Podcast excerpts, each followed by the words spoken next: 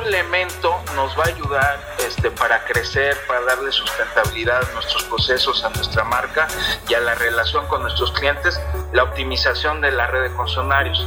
Algo que llevamos trabajando ya prácticamente un año.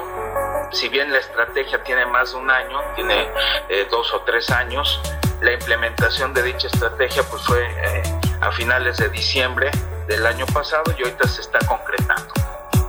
Hola, yo soy Toño Zamora y quiero darles la bienvenida a un episodio especial del podcast Más allá del aula por Academy. Con este episodio estamos celebrando el primer aniversario de nuestro podcast y por ello aprovecho el espacio para agradecerles a todos y cada uno de los que nos han escuchado durante este primer año. Y me da mucho gusto también compartir que además de ser escuchados aquí en México por nuestra red de concesionarios, nos han escuchado en países como Estados Unidos, Argentina y Alemania. Agradezco también la labor del equipo que hace posible todo esto cada 15 días, encabezados por nuestra directora Cristina Morales. Y bueno, para este episodio tuve la oportunidad de platicar con Luis Rojas, director de la marca Volkswagen Vehículos Comerciales en México. Con Luis hablamos del presente y futuro de la marca Vehículos Comerciales y de los planes que se tienen para la incorporación al mercado de vehículos eléctricos con el e-Crafter. Espero que disfruten de la entrevista y que les permita conocer aún más del mundo de los vehículos utilitarios en México. Los dejo con la entrevista. Hola, ¿qué tal? ¿Cómo están? Buen día. Bienvenidos a un episodio más del podcast Más allá del aula. Y este es episodio especial, episodio de aniversario. Estamos festejando un año ya del proyecto y nos da mucho gusto tener como invitado a Luis Rojas, director de la marca Volkswagen Vehículos Comerciales. ¿Cómo estás, Luis? Bienvenido. Muy bien, Toño, muchísimas gracias por la invitación. Un gusto estar con ustedes y que coincidiera esta, esta charla que vamos a tener con el, el aniversario que cumplen con este magnífico trabajo que están haciendo Academy. Muchísimas gracias. Gracias a ti, Luis. Oye, Luis, platícanos, eh, ya tienes un, un, año y medio, en, iniciaste a la cabeza de Volkswagen eh, Vehículos Comerciales. ¿Cómo ha sido este año y medio para ti al frente de la marca? Híjole, mira, ha sido un, un cambio eh, en medio de lo que todos ya conocemos que hemos estado viviendo durante este año y medio, que es la pandemia, y vemos tres, eh, yo veo tres vectores que han impactado mucho en nuestra marca, ¿no? En toda la industria, en todo el mundo, pero en particular, pues vemos tres vectores. Uno, el tema de tema COVID, ¿no? Este, vemos el tema que se suscita sobre todo a raíz del COVID, que es la falta de componentes. Y un tercer elemento que es el crecimiento del comercio electrónico, que nos está impactando a nosotros como marca, principalmente en lo que es la última milla, ¿no? Entonces, tres elementos muy importantes eh, que han sido pues vamos a llamarle retos que han, han, definido mucho el curso del performance de la marca. Sí, la verdad es que es un año, bueno, en tu caso un año y medio de retos, un año y medio sui generis, vamos a decirlo así, porque está, nadie estábamos preparados para esta situación. Sin embargo, la realidad es que la marca ha salido sobreponerse a estas adversidades y eso es, eso es lo más importante. Y, y va, va de la mano con la pregunta que quiero hacerte, Luis, ¿cómo se ha adaptado la marca vehículos comerciales a la situación actual del mercado de estos vehículos eh, utilitarios, vehículos que son, son eh, muy útiles para las labores de nuestros clientes? Bueno, eh, part partimos de estos tres grandes elementos que, de los que ya hablaba, ¿no? Todo el tema de COVID, donde ahí nos hemos tenido que adaptar desde la forma de trabajo de nuestro personal eh, como home office o esquemas híbridos. En las concesionarias igualmente, con todas las medidas sanitarias para eh, recibir a todos nuestros clientes, nuestra comunicación virtual como lo estamos haciendo el día de hoy, tú y yo, que nos acerca y nos permite continuar esta comunicación con clientes, con concesionarios, con la casa matriz y con el equipo mismo, nuestra relación. Entonces, esa es una, una, una, una, una forma que nos cambió de un día a otro. Ya existía todo este tema virtual, ya existían muchos de estos elementos, pero simplemente fue un acelerador, ¿no? Para, para adaptarnos. Este, por otro lado, el tema de producto. Hemos estado trabajando incorporando producto nuevo a nuestra paleta, a nuestra oferta. Eh, este año vamos a lanzar, eh, o, bien, o llega ya a finales de año la CADI 5, este, de la cual prescindimos durante todo el año prácticamente. Este año llega nuestra Crafter 4x4, eh, 3.5 toneladas a finales de año también. Incorporamos a, med a mediados de año nuestra Crafter 5 y 4.9 toneladas Euro 6 ya está en el mercado y eh, potencialmente eh, esperamos el, el, próximo año, a mediados de año, tener la iCraft. Entonces creo que esto nos ha ayudado para también mantener presencia, pero sobre todo tener el producto correcto con nuestros clientes, acercar el producto que requieren nuestros clientes, sus herramientas de trabajo a través de estos vehículos, este, con una oferta más amplia. Exactamente. Oye, y hay otro concepto muy interesante, Luis, por ahí estaba escuchando hablar de estas unidades móviles que incorpora la marca y que hace posible acercarnos un poquito más a esos clientes importantes que tenemos y que, y que buscan no perder la movilidad de sus elementos de trabajo. Platícanos un poquito acerca de este concepto. Yo creo que uno, de las, una de las grandes palancas diferenciadoras de, nuestro, de nuestra marca en el mercado es la postventa.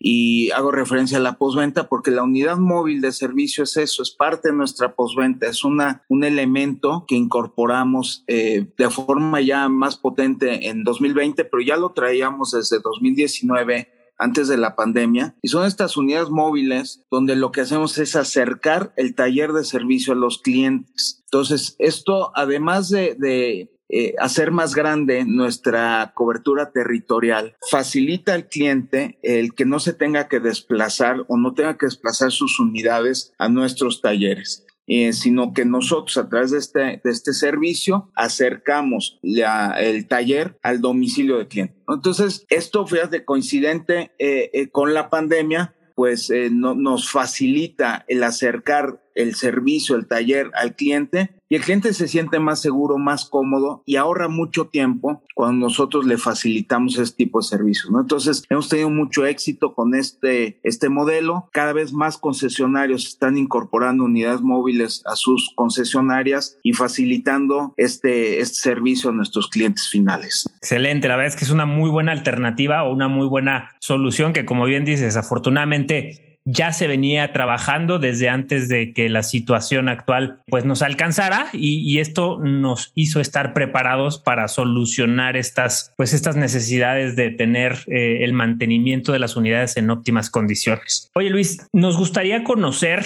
qué es lo que le espera a la marca en un mediano o largo plazo, si, si, pudiéramos eh, verlo también en cuanto a nuevos lanzamientos, nuevos eh, esquemas de, de trabajo, qué es lo que le espera a la marca en, en el futuro? Mira, yo ahorita hablar de largo plazo es muy complicado por la situación que estamos viviendo. Este, las variables son tantas y tan inciertas y partiría de dos aspectos. Uno es el COVID sigue y no sabemos esto qué significa en el mediano o largo plazo, pero también la falta de componentes. No sé si has escuchado todo este tema de microprocesadores, ¿no? Eh, hay una, una, una, falta de estos elementos para poder producir autos, pero no es el único. Hay otros componentes de los cuales algunos proveedores han sufrido eh, económicamente y, y han tenido que suspender este abastecimiento de tal forma que no solo son los microprocesadores, hay otros elementos que faltan. Y no solo la industria automotriz o nosotros particularmente, otros sectores eh, de, de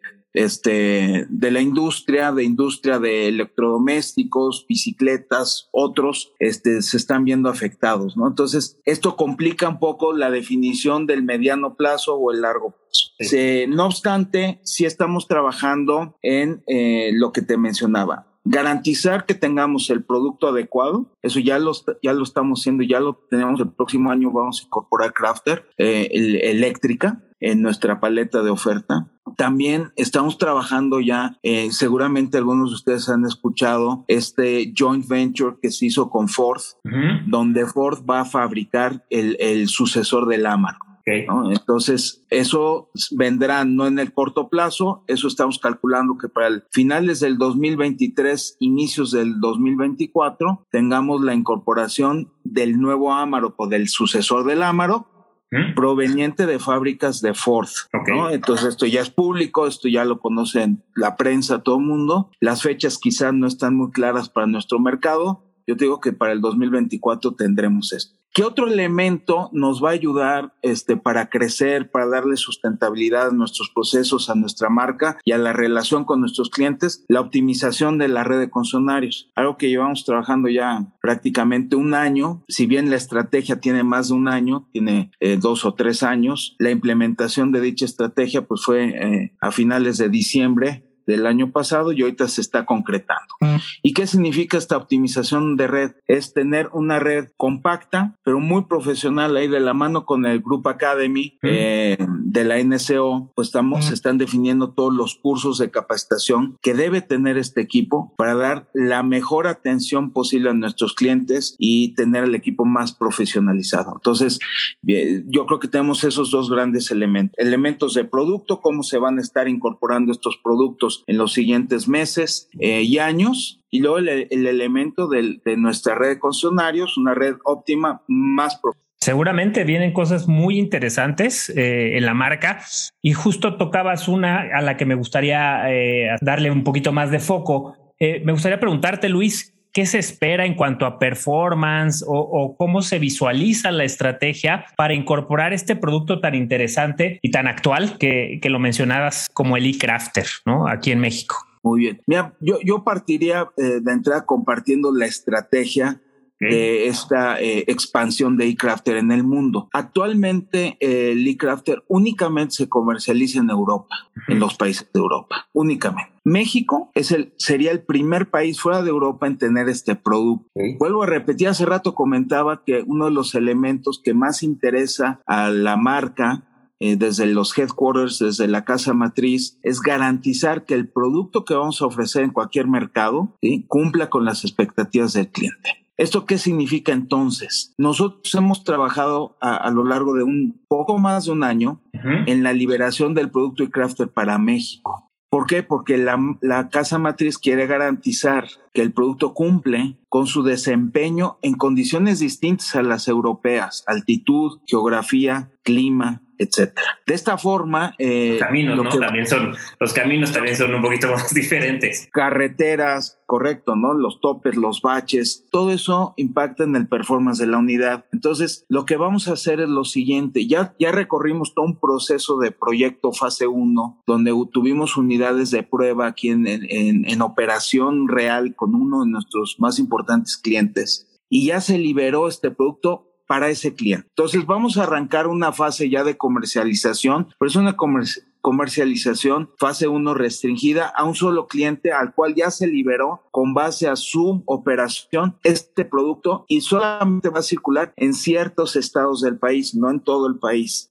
Y poco a poco, una vez que veamos que este, este estas unidades cumplen y eh, con el desempeño que esperan nuestros clientes, iremos liberando este producto a más clientes y a más zonas del país, ¿no? Pero ese sí va a ser un proceso que nos lleve un par de años. El siguiente año, lo que te puedo decir es, sí vamos a tener Crafter, pero únicamente para uno de estos clientes, ya sabrán cuál es, este, ya se, ya se los haremos saber en su momento, este, y con un volumen eh, específicamente y, y, un volumen reducido.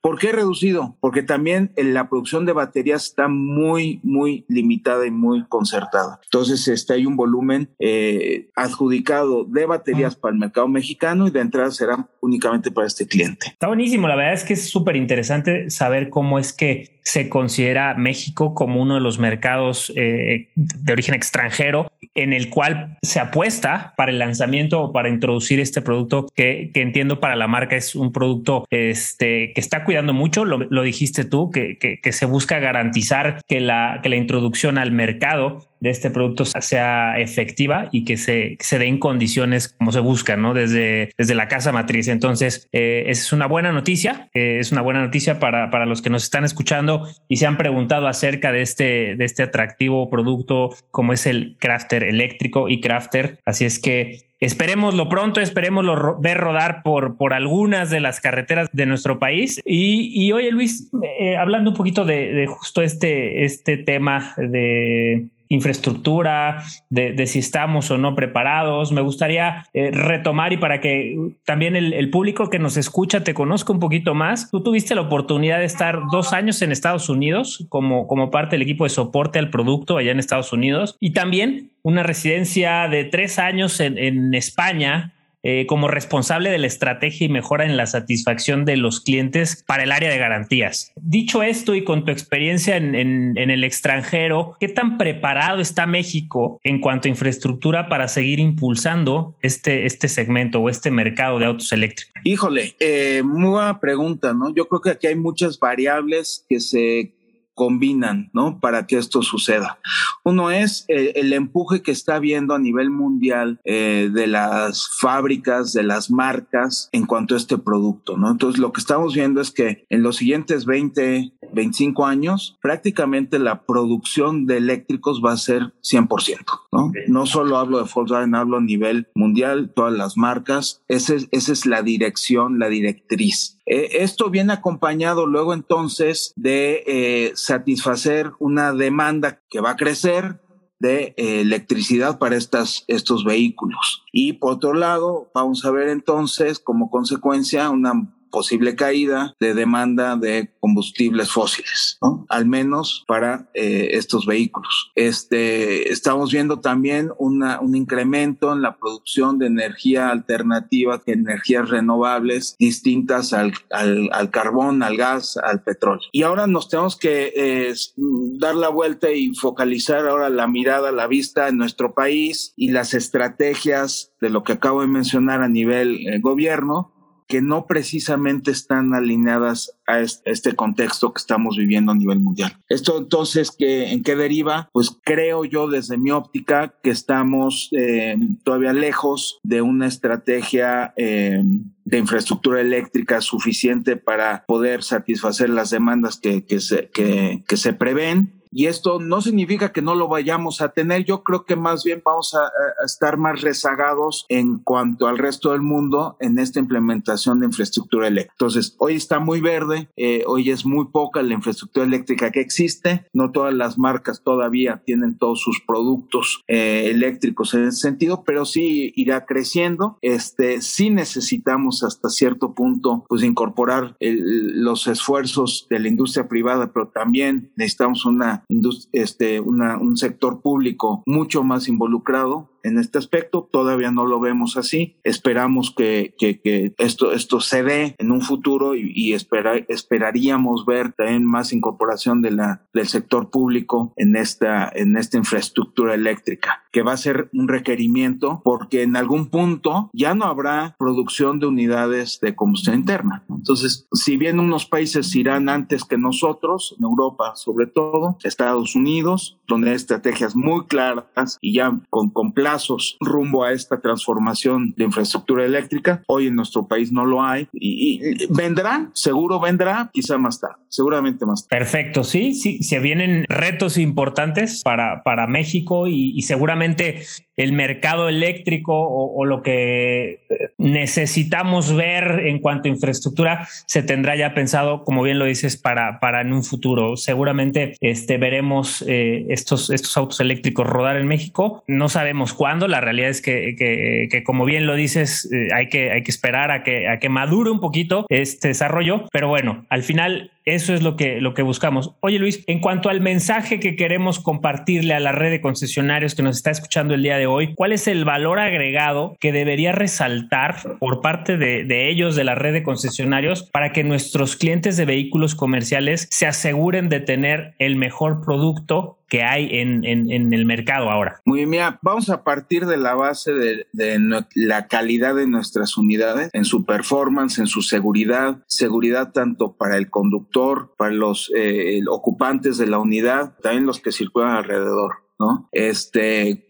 óptima calidad de nuestros productos, acompañados, y quizá lo, voy a repetir, lo mencionaba hace rato, de la posventa. Creo que la posventa es este, eh, y, usaba el mismo adjetivo, esta palanca diferenciadora. Este, ¿Por qué razón? Por muchas razones. Una, una muy importante, suficiente cobertura territorial de nuestros puntos de servicio, ¿no? Pero de cara a, a, a, nuestros clientes, clientes flotilleros, pues además de recibir esta cobertura, tenemos las unidades móviles para acercar el taller a nuestros clientes. Tenemos descuentos en refacciones que hacen que su, el costo de operación sea menor y, y entonces sea mucho más atractivo nuestra marca, nuestro vehículo para ellos. La calidad de nuestro producto, la disponibilidad disponibilidad de refacciones, contamos con almacenes eh, y grado de servicio, disponibilidad de refacción. De cada 100 refacciones que nos piden nuestros clientes, tenemos disponibilidad de 97 refacciones inmediatas. Entonces, todo esto hace que eh, el tiempo de, de, espera cuando el cliente, la unidad tiene que ingresar al taller, pues sea menor para que la unidad siempre esté circulando, siempre esté generando y siempre esté produciendo eh, como debe ser en un negocio para nuestros clientes. Excelente.